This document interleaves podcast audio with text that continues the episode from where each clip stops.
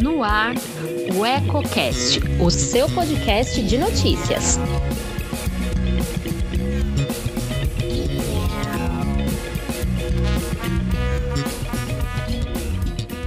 Olá, eu sou Elton Laude. Começa agora mais um Politicando, que toda semana traz alguns pontos e contrapontos do meio político. Quer saber o que está dando o que falar nos bastidores? Fique comigo.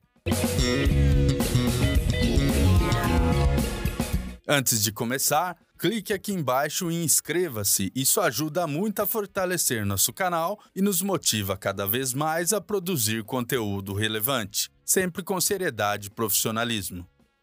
O ECO antecipou na edição do último sábado que informações de bastidores davam conta que o projeto que visava a criação do Conselho Municipal de Atenção à Diversidade seria rejeitado pela Câmara Municipal de Lençóis Paulista. Após mais de dois meses de tramitação nas comissões internas, a proposta foi pautada na sessão dessa segunda-feira e, como previsto, foi derrubada.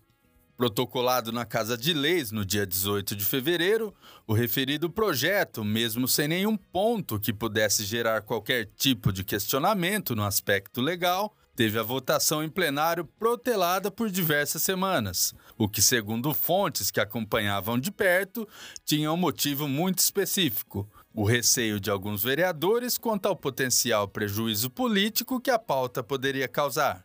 Não é novidade que, desde a apresentação do projeto, lideranças religiosas vinham se mobilizando por sua derrubada, pressionando vereadores nos bastidores e marcando presença em todos os encontros do Poder Legislativo. A mensagem sempre foi clara.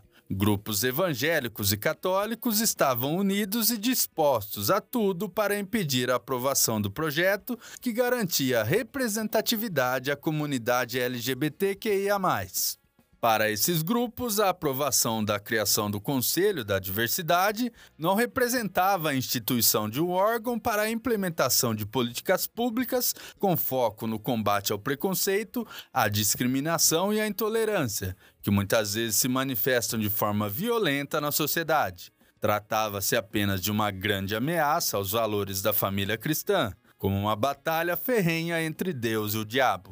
A tentativa de impor a todos suas doutrinas extrapolou as paredes das igrejas, e, para surpresa de zero pessoas, a pressão exercida sobre aqueles que deveriam defender o interesse de todo cidadão, sem distinção, como prega a Constituição Federal, teve o resultado pretendido.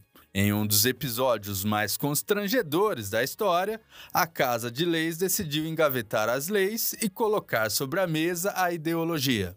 Nossos nobres vereadores disseram não sem dizer uma palavra sequer. Ninguém se deu a trabalho nem mesmo de justificar o voto. Nada de surpresa para o grupo que partilha dos mesmos pensamentos, que nem o sono perdeu com a questão. Em relação aos demais, ficou claro que nenhuma situação é suficientemente importante a ponto de colocar em risco a permanência na política. Venceu quem pressionou mais. É óbvio que nenhum tipo de pressão, deliberado ou não, deve servir como norte ou justificativa para decisões que venham de uma Câmara Municipal ou de qualquer outra casa legislativa. É óbvio que todo parlamentar tem o dever de se pautar única e exclusivamente nas leis que regem o país, os estados e os municípios.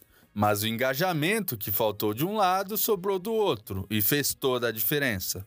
Nesse ponto, inclusive, fica a lição para a própria comunidade LGBTQIA, que se mostrou indignada com a reprovação do projeto, mas não teve a união necessária para lutar por seus direitos. Toda a revolta demonstrada em meados do ano passado, no episódio que deu origem a isso tudo, se dissipou por inúmeras razões. O movimento se esvaziou a ponto de já chegar derrotado ao plenário na noite da segunda-feira. Mas não foi a sessão da segunda que colocou fim à novela. Tudo indica que ainda teremos muitos capítulos.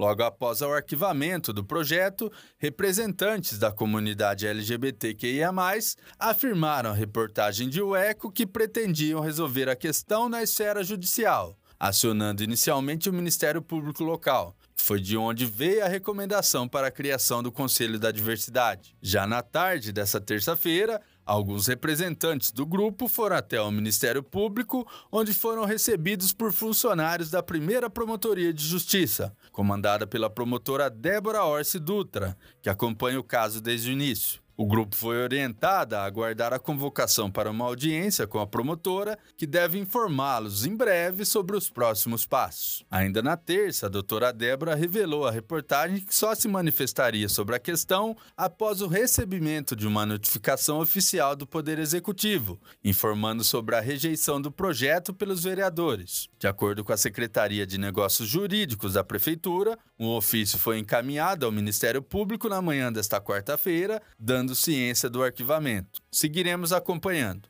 Por hoje eu fico por aqui. Continue ligado em nossas plataformas digitais e antes de sair, deixe seu like, comente o que achou e compartilhe com os amigos. Ainda não é inscrito em nosso canal? Clique aqui embaixo e também não se esqueça de ativar as notificações para ser informado sobre novas publicações. Até a próxima. Um abraço.